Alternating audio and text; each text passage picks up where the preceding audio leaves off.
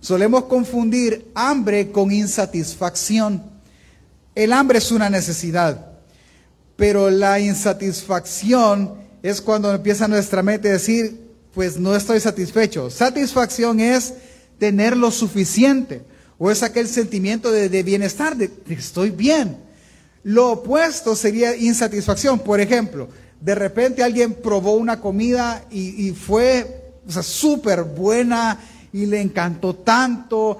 Y de hecho no pasó, yo tengo corazón gordito, hermano, no lo voy a ocultar. Yo como a veces por, por insatisfacción, porque deseo, pruebo algo y es tan rico que demen más, demen más y demen más, pero ya se comió la mitad de la cacerola, pues todavía hay, entonces está la otra mitad, demen más, demen más. Eso no es de hambre, eso es de insatisfacción. Es decir, yo de verdad estoy satisfecho, pero es mi deseo de querer más, más, más, más y más, que es como en el ser humano, que es como la vida que ahora normalmente nosotros tenemos. Queremos más, más, más, más y más y más, cuando realmente las cosas están suplidas o están cubiertas o están satisfechas. ¿Sí? La Biblia enseña que el hombre nunca se cesará de dinero y siempre querrá más, querrá más, querrá más, querrá moverse y mejorar, mejorar. De hecho, hay un pensamiento muy empresarial que es la mejora continua, es que todo se puede mejorar siempre. Hay una mejor forma de hacerlo y es chistoso porque uno dice, ah, esta es la mejor forma de hacerlo y lo innova, ya cuando lo está allá, no hay una mejor forma de hacerlo y regresa a la forma de que lo hacía antes y así andan saltando. Pero es nuestro pensamiento de insatisfacción. Y así lo podemos llevar a cualquier área de nuestra vida y nos vamos a dar cuenta que el hombre está insatisfecho. Así que yo tengo una pregunta que hacerte que es la que vamos a meditar ahora. ¿A quién irías tú para que llene o para que satisfaga tu necesidad? ¿A quién irías tú para estar satisfecho? Pues yo te recomendaría que tu insatisfacción de la vida o la insatisfacción que vivimos día con día, solo Jesús puede llenarla. Porque Él fue el designado por el Padre para hacerlo. Porque como Él dijo, el que tiene, el que come de mí no tendrá hambre jamás. Y el que en mí crea no tendrá sed tampoco. Es que eso es lo que Jesús enseñó a los discípulos y enseñó a todas las personas. Esa, ellos tenían esa insatisfacción de muchas cosas que vieron que Jesús podía llenarlas, pero no entendieron cómo las llenaba. Acompáñenme al texto, aunque ya lo leímos, debemos de ponerlo en su lugar para que podamos pintarnos el cuadro más grande. ¿Qué es lo que está pasando? Miren, Jesús está por cierta región y está haciendo muchos milagros. Uno de los milagros que más resuena en el contexto de este, de este capítulo es la alimentación de los cinco mil. Él se para, tiene compasión de la gente, dice la gente tiene hambre, no quiero mandarlos hacia casa porque se van a desmayar, así que ¿de dónde podemos sacar pan para que coman estos? Y le pregunta a Felipe. Y Felipe, pues ni 200 denarios alcanzaría, es decir, Jesús, no hay forma de darles de comer a ellos. Pues sale otro por ahí y él fue más campeón. Mirad, cinco mil hombres. Es decir, no eran contados todos, sino que solo contaron hombres. Aquí anda un niño, ni siquiera eran de él. Vea la, escucha la frase. Aquí anda un niño que tiene tantos panes, tantos peces, cinco y dos. No sé si lo dijo de manera irónica, es como, hay cinco mil personas, hay cinco panes, pero tal vez no alcanza, un pedacito cada uno. No sé en qué modo lo hizo. Viene Jesús y le dice, recuéstense y reparte y sobran doce cestas todavía. Y él dice, recojan para que no se desperdicie nada. O sea, fue un milagrazo. ¿Cómo? O sea, como ayer, hermano, ya le voy a contar de ayer. O sea, es dar, dar, dar, dar, dar y, y, se llenaron. Y sobró comida. Pues qué gran señal, súper bien. Sigue la narrativa y están cerca de, del mar. Y ellos dicen, bueno, señores, pasemos al otro lado. Y los discípulos van primero y él dice, yo los voy a alcanzar. Bueno, la segunda señal es que viene Jesús caminando por el agua donde están ellos, ellos se afligen. Y le dice, no, no teman, soy yo. Él se sube a la barca y en el, aparentemente están en medio del mar aún. Jesús va a la barca y le dicen, súbete Jesús. No, si ya llegamos. Y ellos cuando se dan cuenta ya están al otro lado, milagrosamente. La gente que había comido, esa gente se preguntó, ¿y dónde está Jesús? ¿Y dónde? ¿Qué se hizo? Solo hay una barca. En eso vinieron, otras barcas. No, está por allá. Y todos bogan mar adentro, lo cruzan, pasan al otro lado y llegan donde está Jesús y lo alcanzan. Ahí estamos. Y va a empezar una conversación con Jesús que al principio se va a definir por preguntas, luego por murmuraciones y Jesús va a enseñar algo que hasta este día nos cuesta comprender. Cómo es que Jesús es a quien designó el Padre para satisfacer todas nuestras necesidades. Y más que nuestras necesidades, para satisfacer nuestra alma insatisfecha por alguna razón. Acompáñeme por favor, versículo 25, capítulo 6. Vamos a ver la primera pregunta. Versículo 25 dice, y hallándole al otro lado del mar, le dijeron, rabí, ¿cuándo llegaste acá? O sea, no te vimos, te fuiste y no nos avisaste. Sí, no sabíamos qué te hiciste. A lo que Jesús responde. Respondiendo Jesús les dijo, de cierto, de cierto os digo, que me buscáis no porque habéis visto las señales, sino porque comises el pan y os saciastes. Trabajad no por la comida que perece, sino por la comida que a vida eterna permanece, la cual el Hijo del Hombre os dará, porque a este señaló Dios el Padre. Ok, viene él y da, pone claro algo. Lo que pone claro es que la gente no está siguiendo a Jesús por las señales que vieron. Es decir, no le están siguiendo porque le creen por el testimonio de las señales. No. La gente está siguiendo a Jesús porque Jesús les dio de comer. ¿Me doy a entender? Lo que Jesús hace ver es que hay un interés errado. Entonces Él les dice, no, no, no se esfuercen porque sin duda alguna implicaba un esfuerzo atravesar el agua, el mar, como lo quiera verlo, para encontrar a Jesús, la rapidez con la que tenían que hacer. No se esfuercen para que yo les dé de comer. No, eso no es un buen, buen motivo para esforzarse. Esfuércense por lo que aquello a que a vida eterna permanece el cual yo les puedo dar porque a mí me designó el Padre. Entonces, primera pregunta es, ¿qué te hiciste? Bueno, yo seguí mi camino, pero ustedes me están siguiendo por puro interés. Y está bien, yo les puedo ayudar, yo voy a tener compasión de eso, pero si me van a seguir, síganme por todo aquello que a vida eterna permanece. ¿Ok? Perfecto. Viene la pregunta número 2, versículo 6 al 28. Entonces ellos dijeron, ¿qué debemos de hacer para poner en práctica las obras de Dios. Ellos están pensando, ah, ok, hay que, hay que buscar entonces lo que a vida eterna permanece. Va, entonces, ¿qué debemos de hacer? Viene Jesús y responde. La respuesta es, esta es la obra de Dios, que creáis aquel al que Él envió. Es decir, si ustedes quieren hacer lo que a vida eterna permanece, que ustedes lo entienden como la obra de Dios, entonces es fácil, créanme. Solo eso tienen que hacer. No tienen que hacer nada más. Y a ese punto empieza a salir lo que hay en el corazón de ellos. Porque ellos, si usted sigue la lectura, por ser un poco larga, no, me voy a detener en todos, en la lectura ellos le empiezan a decir, ah, bueno, si la obra de Dios es que te creamos, ¿qué señal haces tú para que te podamos creer? No, espérenme, ahí me perdí yo. O sea, viene, lo que les están preguntando fueron los cinco mil que comieron. Alguien podría decir, no, pastor, quizás no se dieron cuenta. No, hermano, perdóneme, pero, pero solo, o sea, ver cinco mil personas ahí, solo hombres, y que una persona les dé de comer o, tiene muchos recursos, que no era el caso en este caso de Jesús porque no tenían, o, de verdad no sé en qué mundo estaba él. Pero ya había una señal, de hecho habían varias señales. Mucha de toda esta gente que le seguía ya había visto el, el agua convertirse en vino, ya había visto sanidades, ya había visto muchas cosas. ¿Qué más señal quieren? Pero vaya, está bien, viene Jesús y le sigue la corriente. Vaya, pregúntenme, ¿qué señal, qué, señal quieren ver? Pues, ¿qué señal haces tú, Jesús?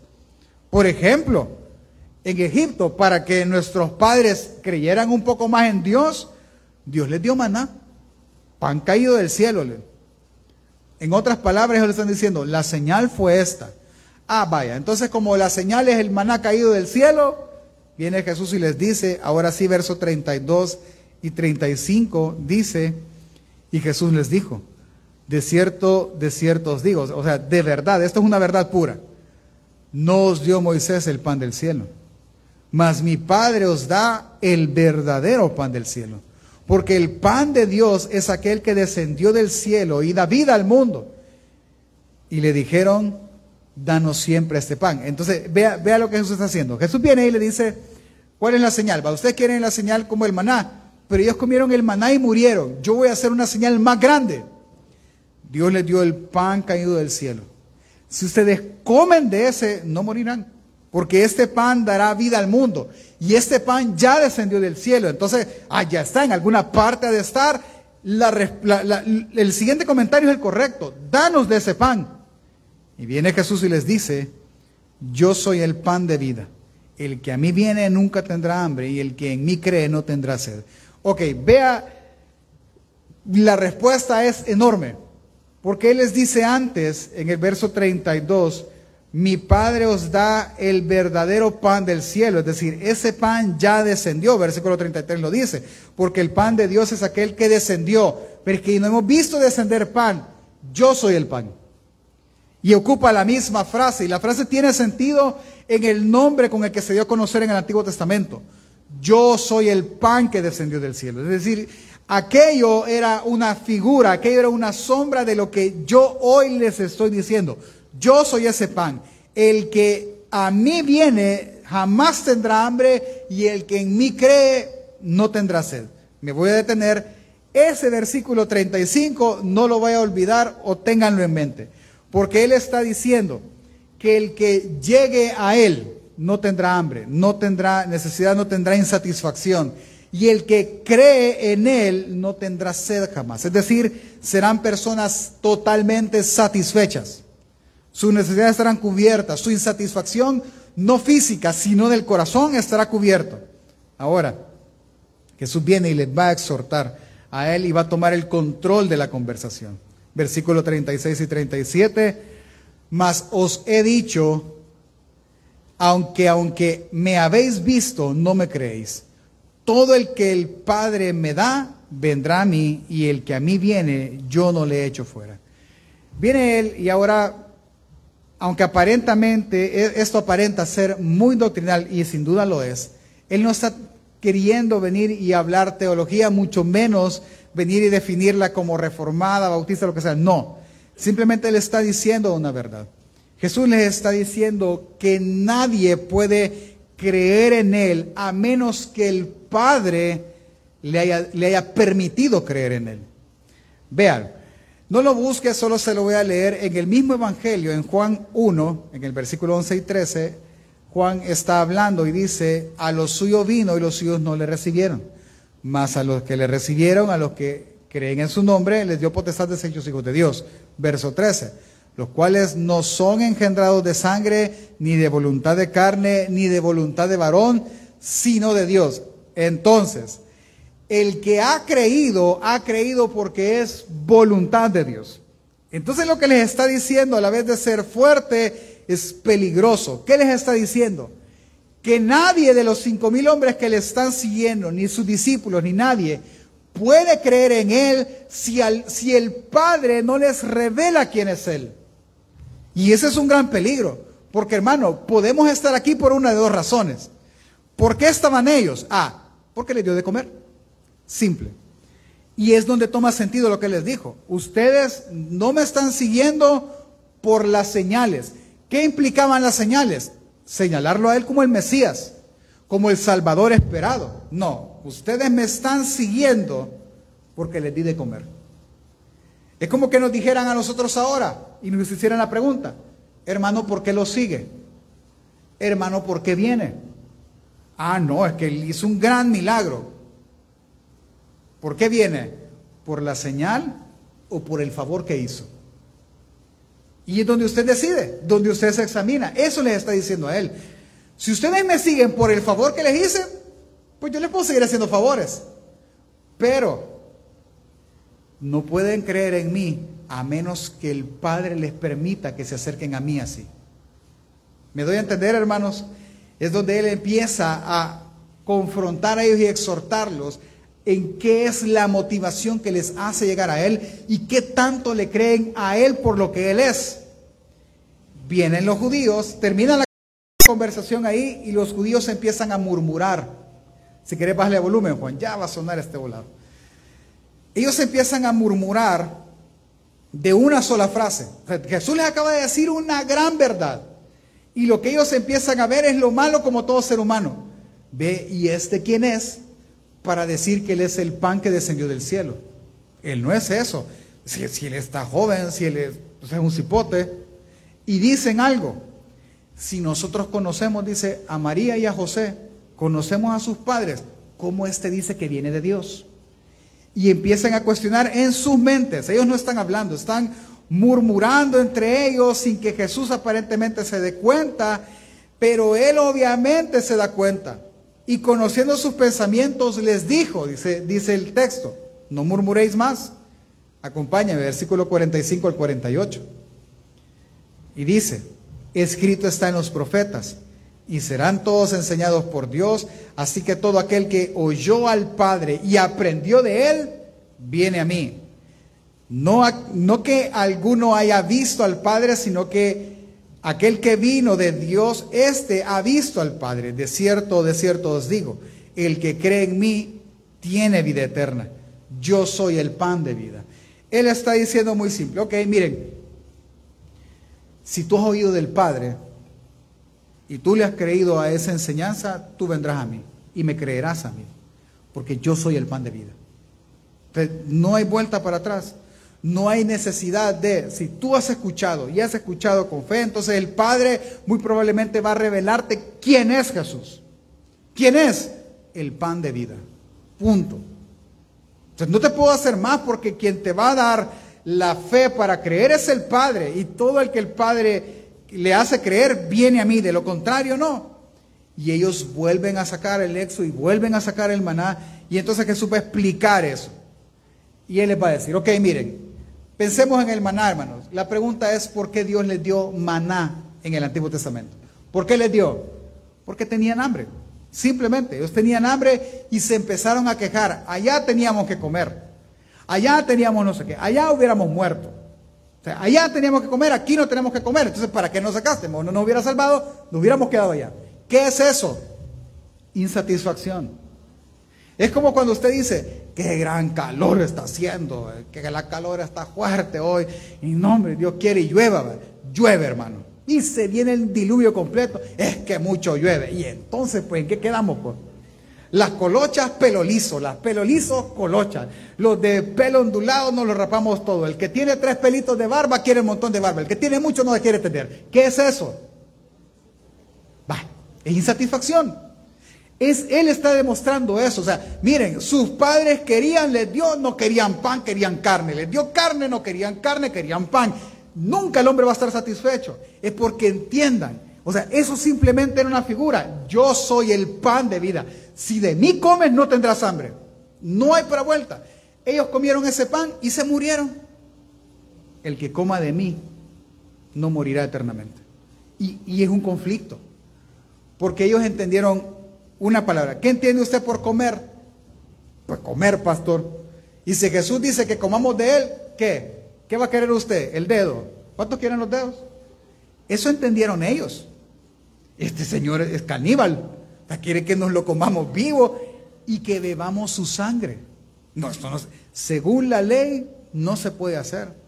Véalo como él lo dice, versículo 49 al 54. Vuestros padres comieron el maná en el desierto y murieron. Este es el pan que descendió del cielo, para que el que, para que, el que de él coma no muera. Yo soy el pan vivo que descendió del cielo.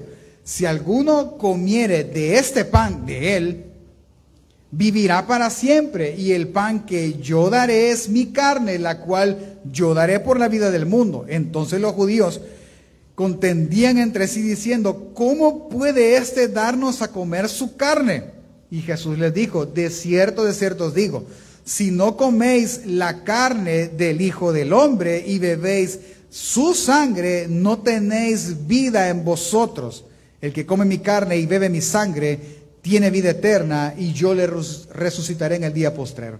No, no, este señor es caníbal. Aquí comámoslo entonces no se puede, o sea, eso no lo entendieron, pero es que ellos no están poniendo atención, porque están insatisfechos. Y ese es el punto, mire, el que, el que está insatisfecho no pone atención en lo que está haciendo, no, no lo hace. Mire, haga una prueba, aguante, no coma al mediodía. a partir de ahorita ya no coma nada. Y vaya a hacer su día como usted quiera. Y deje pasar el tiempo. Cuando sienta hambre, déjelo, ignórela. ¿Sí? Y déjelo pasar. Y coma ya por las nueve de la noche.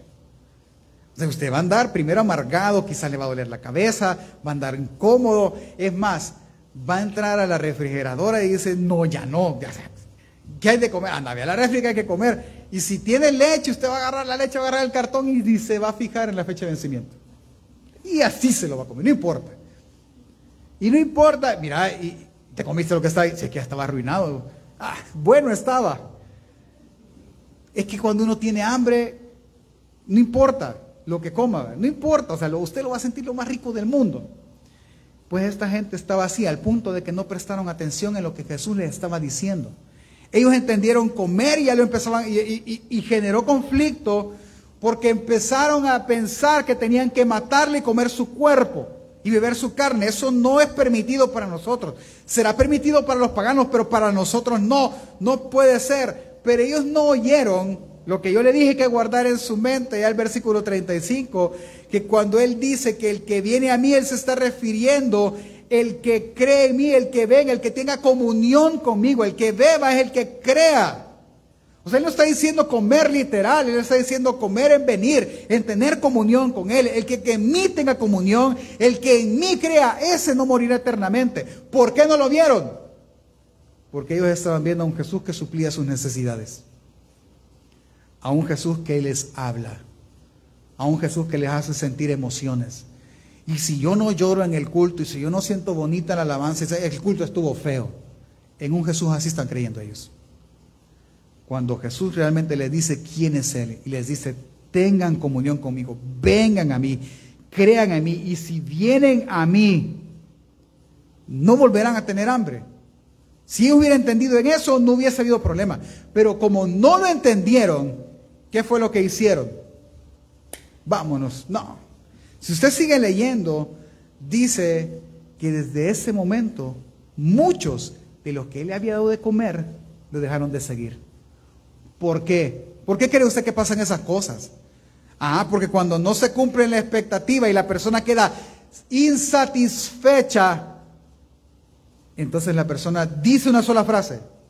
Dice frases como esta. En esa iglesia no se siente, en esa iglesia no pasa nada, esa iglesia es una gran fría, es que Jesús no me habló, es que Él no me quiere o no funciona. Eso es lo que dicen. Pero lo que no ven es el peligro que esa frase representa. ¿Cuál es el peligro? Es que el Padre no les ha alumbrado de quién es el pan de vida. Y no lo pueden ver. Y por cuanto no lo pueden ver, no lo pueden disfrutar. No lo pueden comer y su vida sigue insatisfecha todo el tiempo. La gente se va y él vuelve a ver a sus discípulos y les dice, acompáñenme por favor, versículo 60 al 68, vamos a leerlo. Al oír muchos de sus discípulos dijeron, dura es esta palabra, ¿quién la puede oír? Sabiendo Jesús en sí mismo que sus discípulos murmuraban de esto, les dijo, ¿esto os ofende? Pues qué si vieras al Hijo del Hombre subir a donde estaba primero. El Espíritu es el que le da vida, la carne para nada aprovecha. Las palabras que yo os he hablado son espíritu y son vida, pero hay algunos de vosotros que no creen, porque Jesús sabía desde el principio quiénes eran los que no creían y quién le había de entregar. Y dijo, por eso os he dicho que ninguno puede venir a mí si no le fuere dado por el Padre. Desde entonces muchos discípulos volvieron atrás y no andaban con él. Dijo entonces Jesús a los doce, ¿quieres acaso iros también vosotros? Y respondió Simón Pedro, Señor, ¿a quién iremos? Tú tienes palabras de vida eterna. Esa proclamación solo dice una, una sola cosa. Lo que Pedro alcanzó a ver es decir, ¿a quién iremos si tú eres el pan de vida? Si no hay nadie más que pueda satisfacer. Hermano, Pedro dejó su negocio, dejó las redes ahí, vieron, y, Jacobo y, su hermano lo vieron, lo vieron irse, vieron a su padre, dejaron, si estos señores habían dejado todo, no solo por las señales que indicaban que él era el Mesías, sino porque la vida de Jesús había sido revelada a ellos por el Padre. ¿Por qué cree que nosotros nos cuesta dar un paso más en la fe que nosotros tenemos? ¿Por qué cree? Porque no sabemos quién es Jesús. Y hoy se le presenta a usted y a mí como el pan de vida. Si usted come, no tendrá hambre. Y si usted cree en Él, jamás tendrá sed. ¿Lo cree? ¿O tiene algo más a dónde ir? Piense, ¿quién, ¿quién más va a dar eso? Es que el énfasis de ese texto es justamente eso Puedes ver y seguir a Jesús por las señales. Puedes buscar al Dios que hace los milagros y sin duda, sin dudarlo, hermano, Él va a hacerte milagros, Él va a ayudarte porque su naturaleza es así. Él hace salir el sol sobre justos e injustos. Él hace nuevas sus misericordias para todo cada mañana. Puedes seguirle por esa razón, no hay ningún problema. Pero solo el Padre puede revelarte a ti quién es Jesús, que Él es el pan de vida, que Él es realmente el único alimento que necesitas. Solo el Padre puede hacerlo. Así que la pregunta es para usted. ¿Por qué le sigue?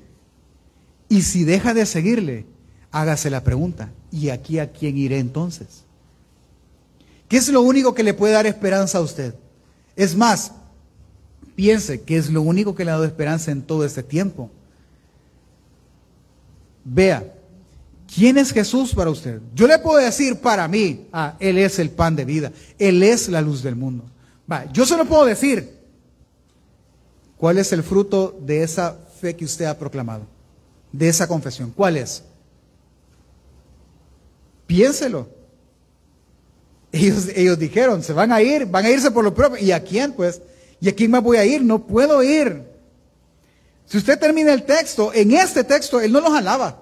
Él no les dice, wow, andás en la jugada. No. Él sigue exhortándolos. Él sigue caminando con ellos. Y más, se lo voy a leer cuando él dijo, si solo tú tienes palabras de vida eterna, versículo 69, no está ahí. Dice, y nosotros hemos creído y hemos conocido que tú eres el Cristo, el Santo de Dios. Y Jesús le respondió, no os escogí yo a vosotros los doce, y sin embargo uno de vosotros es un diablo. Y él se refería a Judas, hijo de Simón Iscariote, porque este era uno de los doce. Este uno de los doce le iba a entregar. Vea, vea, y vamos terminando. Vea el punto de Jesús. Cualquiera pudiese decir, no, cuando Pedro dijo, ¿y a quién más iremos? Jesús tenía que haberlo abrazado, ¿verdad? Tenía que haberlo eh, afirmado y no. Ah, de verdad. Pues, ¿sabes qué? Uno de ustedes no cree en mí. Hermano, dijo uno de ustedes no me cree. Le dijo, uno de ustedes es el diablo. Santo. Imagínense, y usted le dice eso a uno de sus hijos. ¿Saben qué? Uno de ustedes es un diablo. ¿Cómo se van a sentir sus hijos? Está chiquito lo para atrapar. ¿Sí? Eso era para que ellos se ofendieran. ¿Por qué no se ofendieron? Porque Él es el pan de vida. Por eso no se ofendieron. Por eso siguieron. Después, y sigue narrando Juan, es que entienden, hermano. Ellos tuvieron la bondad de Dios de abrir sus ojos y poder ver quién era Jesús. ¿Quién era? El pan de vida que descendió del cielo. Al comer de Él no volverían a tener más insatisfacción y al beber y creer en Él no volverían a tener sed jamás. Eso implica dos noticias. Noticia número uno, hermano. Quiere decir este texto que la mayor necesidad en el hombre no es la comida física ni la bebida. Es cierto, es una necesidad biológica, pero la mayor necesidad del ser humano es de la vida. Porque es lo que segundo a segundo se nos va acabando. En el culto de hombres estudiamos ese texto de Eclesiastés donde dice todo tiene su tiempo. Pero entiéndalo, solo el versículo 1 dice que todo lo que se quiere debajo del sol o lo que existe debajo del sol tiene una hora, la cual ni usted ni yo hemos determinado, sino solo Dios. Lo que le estoy tratando de decir que está diciendo Jesús a ellos es que lo que ustedes necesitan no es comer, no es satisfacer su necesidad biológica. no necesitan de alguien que los cuide y cumpla y supla sus necesidades. No, lo que necesitas es de lo que estás careciendo. ¿El qué? De vida. Ve a la persona que tiene la par. Probablemente esté joven y esté bien pollón. Pero el tiempo se está consumiendo. Y Dios ya determinó el día en que todos moriremos. ¿Qué necesita entonces? ¿Necesita más dinero? No, no necesita más dinero. ¿Necesita más comida? No, no necesita comida. ¿Qué es lo que necesita? Vida. Y solo Él es el pan de vida que da la vida eterna. Solo Él. Por eso dijo, lo que necesitan es a mí, no necesitan otra cosa. Todo lo demás es vano. Así que hermano, la primera noticia que este texto nos da es una buena y una mala. La buena, la mala es que usted lo que necesita es tiempo para vivir. Eso es lo que necesita. Porque la vida que Dios le impartió, el pecado que hemos cometido, la está consumiendo. Para muestra un botón. No le voy a preguntar la edad de la, gente del Antiguo Testamento, pero Adán cuánto tiempo vivió. Haga, haga, si usted no tiene nada que hacer, ¿verdad? O si quiere estudiar y de verdad vea haga. Ah, Adán vivió tantos años, por decir 700 años. Y tuvo hijos. Ah, va. Entonces quiere decir que cuando Adán murió a esta edad, su hijo Seth tenía tanta edad. Y siguió. Y así usted va a ver cómo es que la enseñanza fue de boca en boca y transmitiendo el mensaje. ¿Por qué le digo esto? El que más tiempo vivió fue Matusalén. ¿Sí? Ok, de ahí viene el padre de, eh, se me olvida el nombre del padre de Noé, viene Noé, sus hijos, y la humanidad muere completamente, excepto Noé y sus hijos. Pero cuando la humanidad empieza, empieza Dios a decir que la vida del hombre solo duraría cuánto tiempo? 70 años, 80 los más robustos. Robustos no es gorditos, hermano. Sí, robustos es aquello saludable, es rosaditos, rosaditos naturales también, no, no hay que exagerar. El punto es el siguiente. Vale, entiéndame algo. ¿Cuántos años? 70, 80. ¿Cuántos años tiene, hermano? Uy, pastor, ya tengo 75. ya, gracias. En cualquier momento, hermano. Pastor, no sea así. No, de verdad, yo lo digo porque la Biblia lo enseña. Lo digo con temor porque mis padres también ya rondan los 70 años. Yo ya llevo los 40, hermano. Me faltan 30. ¿Qué se nos está acabando? La vida. Todo el tiempo. Y al ser conscientes de que la vida nos está acabando, la segunda preocupación es, ¿y quién va a cuidar a mis hijos? ¿Y quién va, quién, va a tener? Lea Eclesiastés y se va a frustrar más y va a entender entonces que es lo que necesita en la segunda noticia, que es la buena. Si lo que necesita es vida, la buena noticia es que Él es el pan de vida y el que de él come no morirá eternamente. Qué buena noticia entonces. Pero hay una noticia más, noticia número dos. Por, por nuestra naturaleza pecadora, caída, en este mundo siempre buscaremos la vida en el concepto que el mundo la da. ¿Qué es vida para este mundo? Para algunos viajes, para otros negocios, para otros la vida es tan simple como una hamaca en medio de dos palos de mango. Es diferentes conceptos de la vida. El concepto bíblico de vida es uno solo, Jesús. Él es la vida.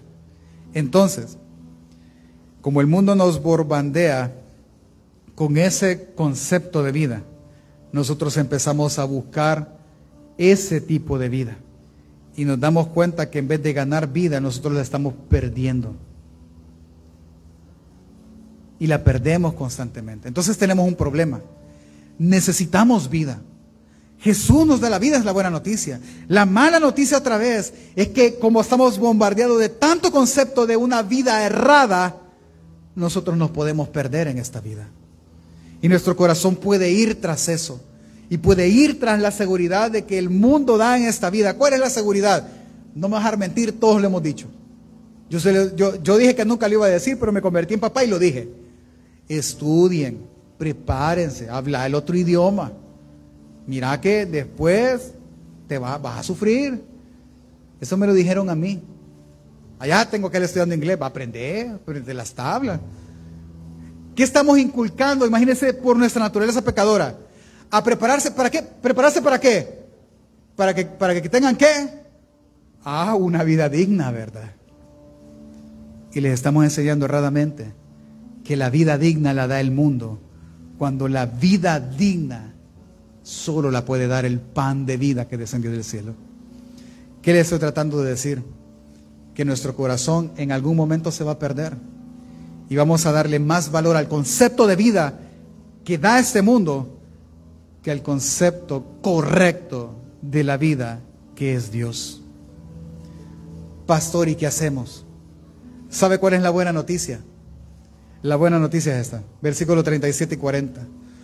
Todo lo que el Padre me da vendrá a mí, y al que mí viene, yo no le echo fuera. Porque he descendido del cielo no para hacer mi voluntad, sino la voluntad del que me envió. Y esta es la voluntad del Padre que me envió, que todo el que Él me diere, yo no pierda nada, sino que lo resucite en el día postrero. Y esta es la voluntad del que me ha enviado, que todo aquel que vea al Hijo y cree en Él tenga vida eterna y yo le resucite. ¿Sabe cuál es la garantía? Si usted, si yo mismo, si cualquiera de nosotros se ha perdido y ha valorado más la vida de este mundo y ha valorado más el concepto de vida y lucha por ese concepto de vida. ¿Sabe cuál es la garantía y cuál es la buena voluntad de Dios que tenemos? Es que nosotros podemos orar y si nosotros, sin saber, porque el que se pierde nunca se da cuenta, ¿Alguien se da cuenta que se perdió cuando? No se perdió. De repente reacciona y me perdí. A ver, ¿dónde ando? Ahí se da cuenta. Pues en ese justo momento, si usted cree estar perdido, ahora es tiempo de orar y, recordarle, tú viniste a cumplir la voluntad del Padre. Y tú prometiste que lo que el Padre te diera, no se perdería nadie. Entonces es ahora donde nosotros debemos de orar y decir, Señor, dime si me he perdido. Y si me he perdido, no permitas que me extravíe del todo. No permitas que me tire de cabeza a amar la vida de este mundo y perder la vida que realmente tú me puedes dar. La garantía es que ni uno solo se perderá, ni uno solo. Y ese es nuestro trabajo como papás. Entonces les enseña, hijo, esta vida, cero satisfacciones, cero, nada. Enséñale a trabajar, enséñale a estudiar. Sí, hágalo, es bueno. Pero no es esa la vida. La vida tiene un nombre, se llama Jesús. Él es el pan que descendió del cielo. Él es el que da verdadera vida. Y Él es el que no permitirá que nadie se pierda jamás. En conclusión, lo que Jesús está queriendo decir es que fuera de Él no hay vida en este mundo. Fuera de Él no hay satisfacción. Si tú no lo has visto hasta este momento, la mala noticia es que el Padre no te lo ha revelado. Y eso es un peligro. La buena noticia es que ahora que tú has sido expuesto al conocimiento de la palabra, si tú te arrepientes hoy, Él podrá tener misericordia de ti y podrá revelarte el valor que Jesús tiene. Por lo tanto, hermano, contésteme a una pregunta. ¿a quién irás hoy para que llene tu satisfacción? Yo te recomiendo y te digo que tu insatisfacción de esta vida solo puede llenarse en Jesús, en nadie más, porque a este designó el Padre para que lo hiciera. ¿Sabe cómo es? Como en la fiesta, las piñatas de los niños. Si se fijan en las piñatas de los niños, hay muchos adultos que ayudan pero solo hay uno que parte el pastel, hermano. ¿A quién tiene que ir a pedir el pastel? Al que lo parte. ¿A quién le tiene que ir a pedir usted la vida plena? Aquel a quien designó el Padre. Su nombre es Jesús. Si no va a Él, usted no entenderá la vida. Usted no gozará el poco tiempo de vida que Dios le ha dado sobre este mundo. Así que, para terminar, hoy no le voy a decir cómo practicarlo Hoy le voy a invitar a reflexionar. Reflexione conmigo haciéndonos preguntas. ¿Tienes esa sensación en tu vida de que algo hace falta? De que algo como que no está bien y si ah, con frecuencia has pensado de que si tan solo esto cambiara, si, si, si pasara esto, si cambiara esta parte de mi vida fuera plena, si has tenido eso, eso se llama insatisfacción. Quiere decir que tú no has comido del pan de vida. Piensa, ¿cómo tratas de llenar esa insatisfacción? Todo el mundo trata de llenarla, todo el mundo trata de suplirla. La pregunta quizás mejor estructurada es, ¿a quién corres? ¿A quién vas cuando sientes insatisfacción? Yo iba a un grupo, literal hermano, de una iglesia ahora muy buena, muy sana. Yo iba porque me invitaban. Pero había gente que llegaba, mire, fulanito de tal, ah, Mauricio, mucho gusto. ¿Y usted por qué viene? Pues me invitaron. Me gusta venir, siento bonito. ¿Y usted por qué viene? Ah, porque quiero que el profeta me diga algo. En ese, como yo siempre he estado en un ambiente bautista, pero así ortodoxo, hermano. O sea, para mí eso era nuevo. ¿Qué es esto? Y después entendía que había alguien que se paraba, ah, decía algo, después decía otro. Ah, sí, hoy sí. No. A eso corría esa. Pero ella no corría a Dios, no. Ella corría al profeta. ¿A quién corre? Al banco, a la cuenta de ahorros, a los maestros de nuestros hijos. ¿A quién corre? A la comida. Porque hay gente que corre a la comida para llenar su insatisfacción de la vida. ¿A quién corres? A la cama indufón para ignorar las adversidades. ¿A dónde corres? Al carro y salir sin rumbo. A amigos. Corre a donde tú quieras. Ninguna de esas cosas podrá llenarte. Ninguna. Quitará tu ansiedad en el momento, pero no plenamente. Porque a Jesús designó el Padre. Número tres, la insatisfacción espiritual, a lo que me refiero, es a algo inmaterial, ¿sí? O sea, no es algo que un teléfono me lo va a quitar o un carro nuevo, lo que sea. No puede ser llenada con algo material. Así que si tú sientes insatisfacción y a lo que corres es algo material, estás perdiendo el tiempo. No, pastor, yo lo que corro es a sentirme amado por alguien pero nunca nadie te amará como te ama Cristo Jesús. Nunca. Entonces, ¿en qué puedo concluir? Y si tú quieres meditar en tu casa, pues medita y sé consciente. Yo puedo concluir una sola cosa. Solo Jesús puede satisfacer la insatisfacción que mi corazón posee. Solo Él. ¿Y cómo lo busco? En su palabra. Porque si mi insatisfacción es inmaterial, algo inmaterial debe de satisfacérmelo. Y él dijo que sus palabras son espíritu y son vida. Así que hermano, ¿a quién correrás tú hoy? Yo te recomiendo que corras a Jesús, autor y consumador de la fe.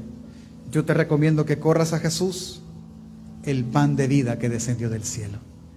Si tú comes de Él, jamás tendrás hambre. Y si tú crees en Él, jamás tendrás sed otra vez. Amén familia.